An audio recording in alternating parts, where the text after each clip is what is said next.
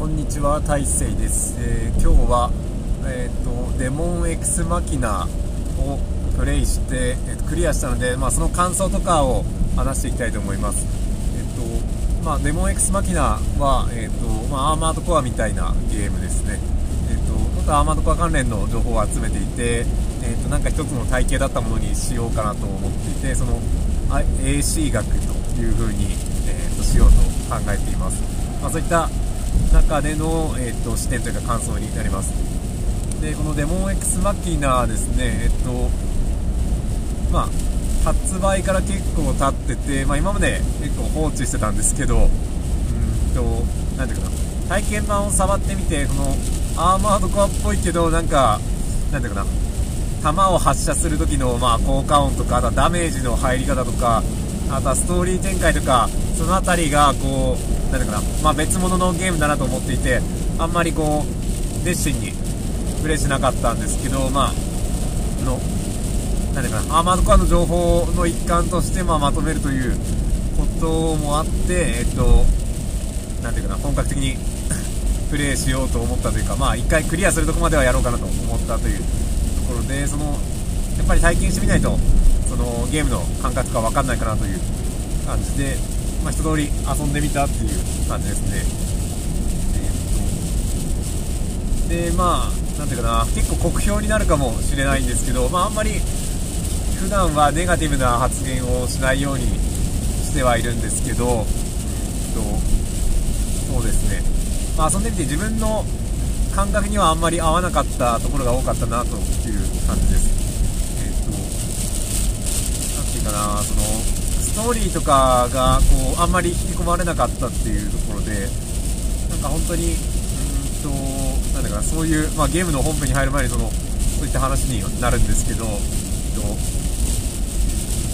なんていうかな、まあ、ストーリーの面白さって何なんやろうなというところを考えてて、えっとまあ、その話を自分の脳内で再現できるかどうか違和感がないかどうかというところかなと思っています。でこのストーリー考えたら多分その何ていうかなストーリーの構成の担当の方の脳内ではかなり面白い話に仕上がってるのかなと思うんですけど、まあ、それがその、まあ、ユーザー側の頭に入った時に、えー、っとまあ、そこまで面白く感じられないような作品になってしまっているというような気がします、まあ、特にその、まあ、ストーリーの大きな流れとは大きな流れは結構なんていうかな、まあ、ありがちというかその一般的な内容ではあってと何ていうかな、まあ、アーマードカーシリーズと結構共通してるところもあるんですけどその、えーと、AI に管理された、えーと、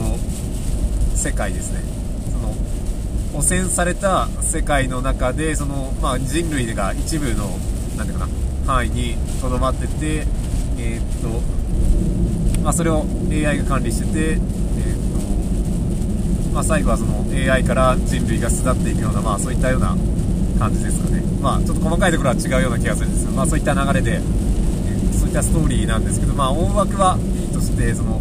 なんていうかなキャラとキャラの掛け合いとかそのなんていうかな、まあ、展開が結構単調になったりするところがあってやっぱりそのストーリーの展開ですね。物語の起伏がないと人間の脳って飽きちゃうと思うんででその飽きてつまらなく感じる。っていう気がします。でえー、っと何ていうかな、まあ、話物語のストーリーもなんか、えー、っと途中のところですね。えー、っと、まあ、敵の傭兵ですね。その傭兵とずっと戦ってえっとまあ、ロボットに乗ってるパイロットですね。そことずっと戦うような話がまあなんか67回ぐらい続いてまあ、アーマーとかだとまあそういうのはあんまり連続して続かなくて合間にその何ていうかな、まあ、拠点を破壊するミッションとか防衛するミッションとかなんかそういうミッションの種類がいくつか違うものが、えー、と出てきたりするんですけど、まあ、そういうのがあまり変わり映えせずその敵のパイロットをひたすら倒し続けるミッションが連続して続くっていうところで結構うんと、まあ、残念な感じかなと思いましたでえー、っと何ていうのかなまあ、その辺もその機体の構成とかも、まあ、ロボットを組み替えて機体の構成を変えないと進めないみたいなそういうこともなくてただひたすら同じ機体であまり工夫もせずにクリアギリギリでできてしまうと。いった展開とか、まあ、とはその、まあ、途中ですねちょっと、まあ、特殊なミッションではあったんですけどそのなんていうかな。やたらえー、っと敵の体力というか耐久値が硬いですね。あの基本的にえー、っとまあ、武器を持ってってその武器が最初の相談数打ち切ったら弾切れになっちゃってそれ以上は戦えなくなるんですけど、そういったのが、まあ、弾切れしちゃってえー、っとなんていうかな敵を倒しきれない。最初に持っていった武器で敵を倒しきれないからその近接の、えー、っと近距離専用の剣みたいなものを使ってそのブレードみたいなのをを、えー、っと持っていかざるを得ないというかむしろ普通の銃弾で、えー、重火器では足りないのでその剣の方がメインになるっていうような状況が起こっててうんと、まあ、それを使わざるを得ないっていうところがなんかゲームのシステムとかバランスとしてどうなんかなというところがありますね。なんかこう普通の重火器で段数が足りるようなミッションは、まあ、前半とかはそうだったんですけど後半になるにつれてその段数が足りなくなる。ような、えー、とものが多くなってきて、まあ、これちょっと何て言うかな工夫のしようがないというか選択肢を絞られてしまう。カスタマイズするアクションメカアクションなはずなのにそのカスタマイズを制限されるっていうところでかなりプレイする側としてはストレスというか何ていうか拘束制限を感じるなと思いました。あとはそのストーリー展開の話にちょっと戻るとなんかまあ、セリフ回しとかが結構なんかキャラが喋りすぎるところがあって、えーとまあ、アーマードコアだと全然喋んないんですけど、えー、とその話しすぎるとなんか、えー、と痛い感じになるかなと思ってその中二病的なそういう感覚ですね。そのなんていうかなそのわかんないですけど素人っぽさが出てくるというかその、ま、恥ずかしい感覚というかその痛い感覚っていうが、うんと、出てきてしまっている。でキャラクターデザインとかロボットのデザインとかはすごい良くてそのキャラクターの性格とかもまあいいかなと思うんですけど、まあ、そのキャラクターに何を喋らせるかっていうところがやっぱりなんていうかな物語を作る上では結構難しいのかなと思いました。でまあそのキャラのなんていうかな発言とかも部分的には結構共感できるところとかもあったりして、まあ、ただそのやっぱり全体的に喋りすぎる傾向があるので、まあ、そこでちょっとうんとあまり好きにはなれなかったなと思います。で、まあ、この痛いっていう感覚って多分なんだろうな他の国の言葉であるのかなとかないのかなと考えちゃうんですけど日本語で言うとどうなんだと、まあ、痛いっていう言葉が出てきてまあうんそれより前の言葉ってあったのかなとか考えたりします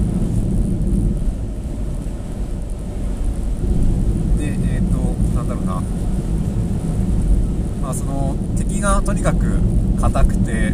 倒せないっていうまあその途中の特殊なミッションがあってまあそれを乗り越えたおかげでまあ後のミッションは割とすんなりというかその、まあ、頑張ってクリアできるようになったっていうのはあるんですけどまあそこで、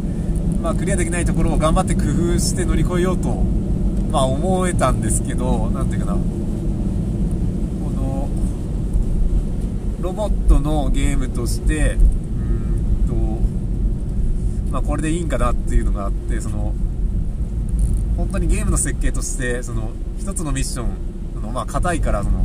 何十分とかかかるんですよその30分とかかかっちゃってえー、っと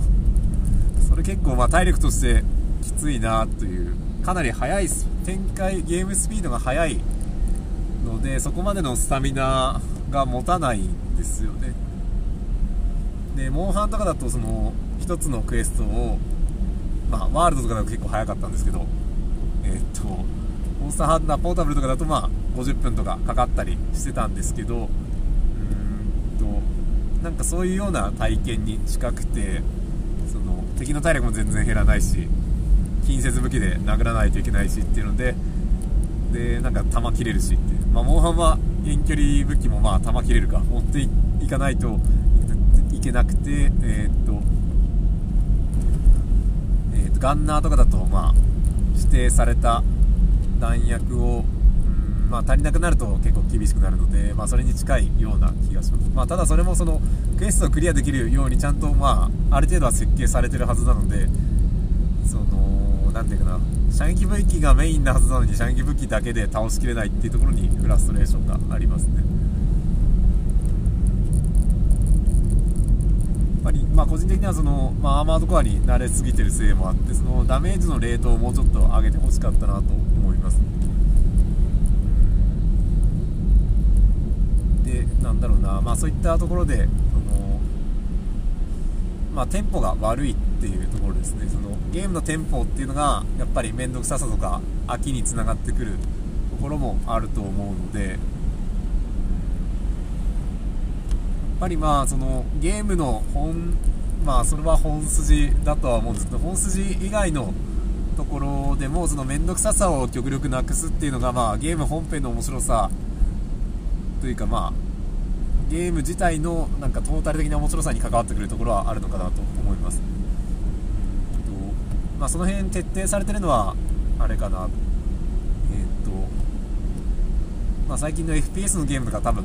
ある程度そのゲームの体験のところに重きを置かれて開発されてたりとかあとは、まあ、個人的に好きなのはスマブラです。スマブラもその、えっとまあ、何も考えずにその対戦するっていうところまでの、えっと道筋が最速にできているというか、まあ、A ボタン連打でその友達とオフラインでローカルで対戦するっていうメニューにすぐにたどり着けるようになってるんですけどまあそういったそのゲームを楽しむところまでの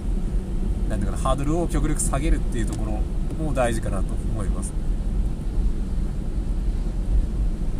とまあ、あとはその、まあ、テンポが悪いっていうところではそのなんかな会話が長くてえーと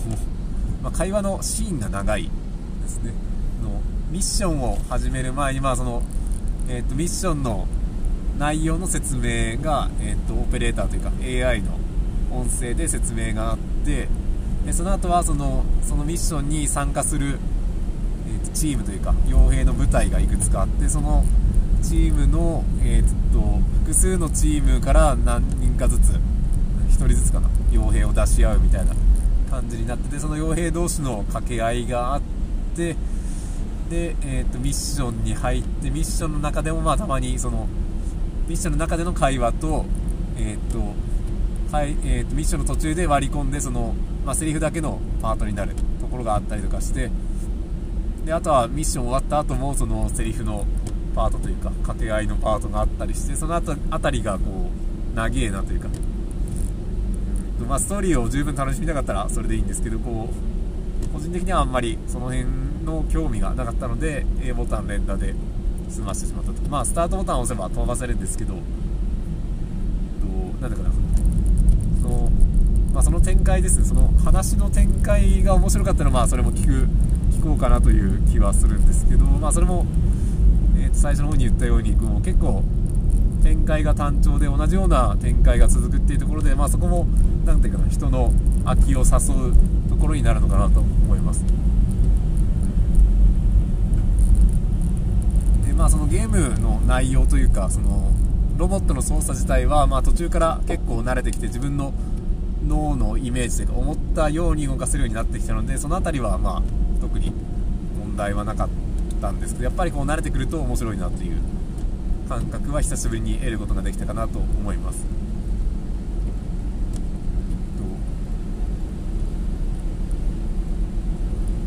まあ、その辺りですね。まあそういうのを考えてていろいろこう考えるところがあってとなんていうかな人間ってこうまあこれはいいかな飽きと戦ってるんかなっていうその、まあ、ゲームでこう飽きそうになってまあえー、っと単純にゲームを楽しむだけだったらまあこれ別に続けんでもいいかなと思ってたんですけどこのアーマードコア関連の情報をまとめたいというそういう意欲があったのでそのまあなんとかその空きを克服して頑張ってクリアしたというところになるんですけどとなんていうのかな。まあ結局その1作品だと飽きちゃうのでそのまあ飽きないコンテンツっていうのがまああるとまあ飽きなかったらもう何ていうかな。商業的には成り立たないというか。と一つの作品で永遠に楽しめちゃうと他の作品を見てもらえなくなるんで。ですねあの何ていうのかな。商売にならなくてそれはどうなのかなと思うんですけどまあ、やっぱりその作品一作品の中ではなるべくなるべく飽きさせないような工夫をしてほしいなと思いました。まあその飽きないコンテンツっていうのは結構そのなんか無限を感じるものというか、うんとまあ、永遠に楽しめるものっていうのでそのなんだろう例えば自然環境とか自然のものっていうのはかなりその飽きないものが多いかなと思います。ゲームもその対人戦とかだとなかなかその相手の中にその自然というか無限があるので、えー、っと永遠に楽しめたりとかするんですけど、まあ、囲碁とか将棋とかはそんな感じですね。とか、まあ、まあ動物と触れ合ったりとか絵を描いたりとかそういったところもかなりその無限を感じるというか自然とつながってるようなもので永遠に楽しめちゃうものなのかなと思いますけど、とまあ、そういったところですね。まあ、コンテンツはその空きとの戦いというか飽きないものそしてまあ自分の中ではそのアーマードコアという作品群自体に空きを多分感じにくいというかそれを永遠に求めてるところがあるんですけどうんと何ていうのかなうん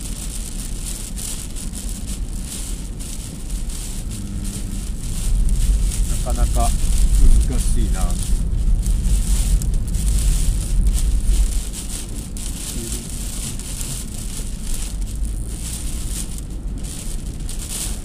今ちょっと車の運転中で前方が除雪の作業をしていてうんと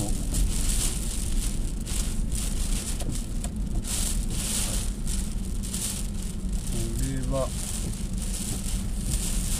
どうだろう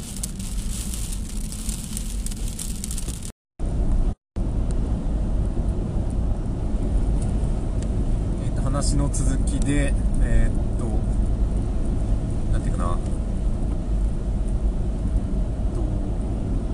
まあネモエクスマキナですね。その、まあ、物語の展開とかがちょっと単調でその、まあ、声優さんの良さをちょっと最大限に発揮できてなかったかなという気もします。のだからそのキャラと、えー、キャラのやっぱりデザインとえー、っと声優さんの、まあ、マッチというかそういうのは印象はすごい良かったんですけどやっぱりそのセリフが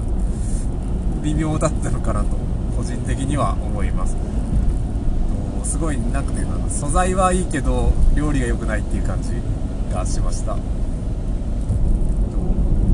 まあそのゲームでも何でもそうなんですけどその何て言うかなまあ、結局その完全なものっていうのはないよなと思ってて、まあ、そういうのを改めて感じたというかそういう作品でしたね。で、まあ、ここでなんか気づきがあったものというかその、まあ、全然ゲームの話ではなくなるんですけどの、まあ、何事も自分の意思だけで決まるものっていうのはないんだなと思ってて、まあ、自分の意識自体も混ざり物ですしその、まあ、自分が生まれ育ってきたものとかあとは身の回りにあるものとかによってその自分の意思も決められてるので、まあ、そこに100%の正解っていうのは多分ないなということでその、まあ、いろんなものが混ざってて、まあ、それがこういいバランスだとまあいいものになるとは思うんですけど、まあ、それでも多分なんていうかな本当に完璧なものっていうのはなんか数学の数式ぐらいしかなくて世の中には。いろんなものはま不完全なんだろうなと思います。まあ、その純度がそれぞれ違ってて、えー、っとまあ、長く続く長く受け入れられる古典的なその芸術作品とかに関してはそのなていうかな純度が高いというか、えー、っとまあ、完完成度が高いんだな。品質が高いと思うんですけど、まあ、基本的にはその完成度っていうのは、まあ、ある程度のところでとどまってるというかっていう気がしてていうのは、まあ、ゲームとかの作品においても、まあ、それは同じであとはま自分の意思決定とかにおいても同じなのかなとか思ったりそのゲームをプレイして思ったりしました。でまあ基本的には何ていうかなまあどんなゲームもそのクソゲー的な要素はあるんかなというところでまあその人に合うかどうかというところかなと思います。で今回はまあ結構合わんかったなという面が多かったんですけどまあそれでもまあえー、っと何ていうかな。一部のところというか面白いところは面白いと感じましたしまあ、そのゲームのプレイでもうちょっとだけこの味付けを変えれば同じアセットというかその何て言うかな、まあ、同じものを使っていってもその調理の仕方でもう少し面白くできたんじゃないかなという気がして、まあ、もったいないなと思います。まあそのレギュレーションも最初のバージョンのもので遊んだので、まあ、最新版だともうちょっと良くなったりしてるのかもしれないですけど、まあ、その辺り何とも言えないところですね。あとはその話の中であったのはその兄弟とか家族の話が多かったなという感じですね。その、えーと、傭兵家業ですね、まあ、ロボットに乗って戦争というか戦闘行為をするキャラクターの中でその兄弟であったり姉妹であったりとか、まあ、そういうグループですね、まあ、やっぱり戦場なので、えー、と裏切られるとこう死んでしまうので、まあ、その辺りの信頼関係っていうのが、うんまあ、兄弟であったりうんと家族であったりでそのお互いにすごく認め合う関係というのが、まあ、改めてうんと感じられたかなと思います。まあどんな時でもその、まあ、親がいなかったりとか、まあ、孤児だったりとかしてその、まあ、そういう戦士って多分、まあ、傭兵だと特に寂しいと思うんですよ、まあ、お金はいっぱいもらえるかもしれないんですけどその寂しい存在でで誰か1人でもこう認めてくれる人承認してくれる人がいれば、まあ、それでなんていうか頑張れるというような話が多かったなと思います。あとはまあ久しぶりにそのアーマーコア以外のゲームというかでその、まあ、ロボットの操作でその自分の思い通りに動かす感覚ですね、まあ、それもそのやっぱり恐怖を感じてるとできなくてその